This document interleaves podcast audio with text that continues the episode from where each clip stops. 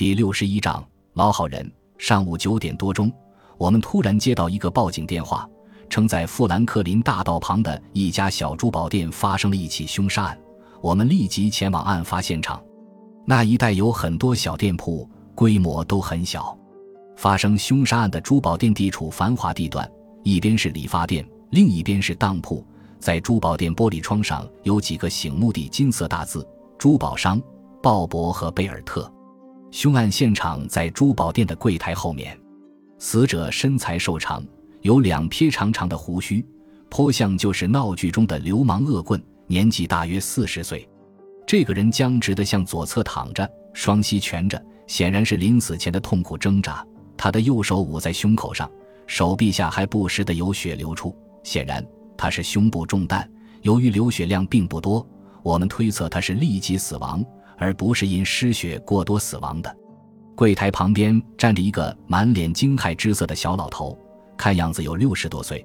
此刻他正用惊恐的眼神看着警员们勘察现场，他那一副饱受惊吓的神情，再加上他那大约五英尺六英寸的身高，一头稀疏的头发和闪烁不定的小眼睛上的那副钢边眼镜。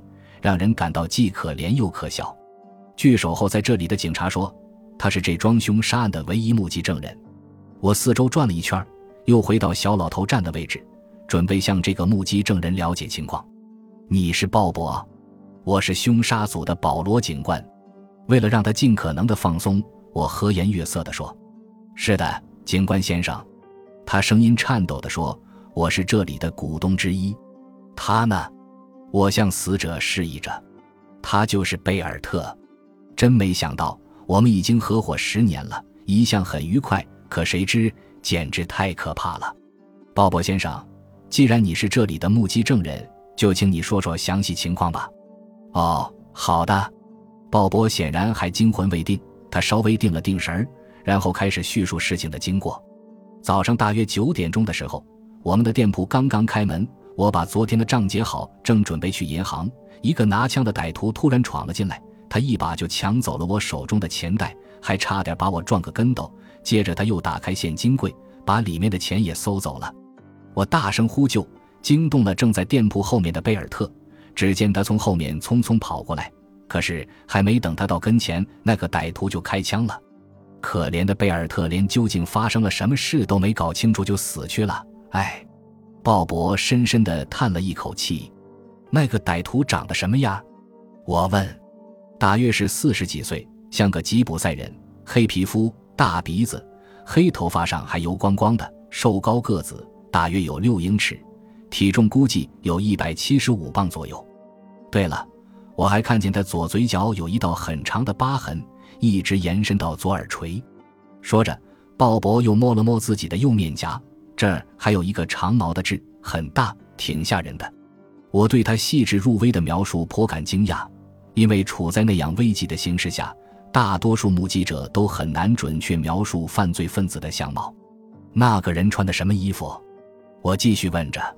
衣服嘛，我记得是一身茶色，上身是茶色皮夹克，下身是茶色长裤，头上戴着一顶茶色毡帽。他把前面帽檐拉得很低，后面直往上翘。对。没错，鲍勃想了想，然后又很惊讶地说：“他持枪的那只手背是左手，纹着一条蓝色的蛇盘，绕着一颗红心。看来你对他的印象很深。”哦，没什么。鲍勃也颇为自得的一笑：“谢谢你，你的描述将会对我们破案有非常大的帮助。”我微笑着说。然后我又对另一个警察下达了指令。你赶快通过电台把凶手的特征广播出去。这家伙特征明显，应该比较好认。由于鲍勃的详细描述，让我们有了切入点。我觉得这个棘手的突发事件似乎比较容易解决了。你对他的枪有什么印象吗？我问鲍勃，因为我想得到更多的破案线索。好像是一把左轮手枪，蓝钢的。至于什么口径，很抱歉，警官先生，我对枪是一窍不通。鲍勃耸了耸肩膀说：“对于鲍勃提供的情况，我已经很满意了。在我来之前，你倒没到附近的店铺和居民中查问过？”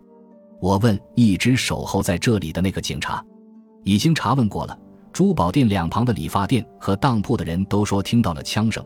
那个警察说，当时他们还以为是汽车爆胎，所以并没有在意。我看了那个警察一眼，没有再说什么，就转身来到了隔壁的当铺。哦，你好，我是保罗警官。我自我介绍着。警官先生，你好，我叫罗伯逊，是这家当铺的主人。事发时你听到了什么？我只听到汽车爆胎的声音，是九点过一分的时候，后来才知道是枪声。他似乎怕我怀疑他为什么对时间记得那么清楚，就解释说，我那二十岁的侄子到现在还没来上班，所以我老盯着钟表，看他究竟要迟到多长时间。听到枪声后，你是否发现有可疑的人或者情况？我问。我没敢朝外看。罗伯逊摇摇头说：“罗伯逊步履缓缓地跟在我的身后。我听到他问：‘那个可怜的鲍勃怎么样了？’我停住脚步，转过身来说：‘没什么，他只是受到点惊吓。’哎，他可是个老好人呀。”罗伯逊不无同情地说：“在我们这一代，他是出了名的好人。他心眼好，总是喜欢帮助别人。”哦，我有点感兴趣。那么贝尔特呢？贝尔特和鲍勃可不同。警官先生，按说我不应该讲此人的坏话，可是他在这一带真的不受欢迎。你可能不知道，贝尔特是个报复心极强的人，爱记仇。谁要是和他有点什么过节，他一定忘不了。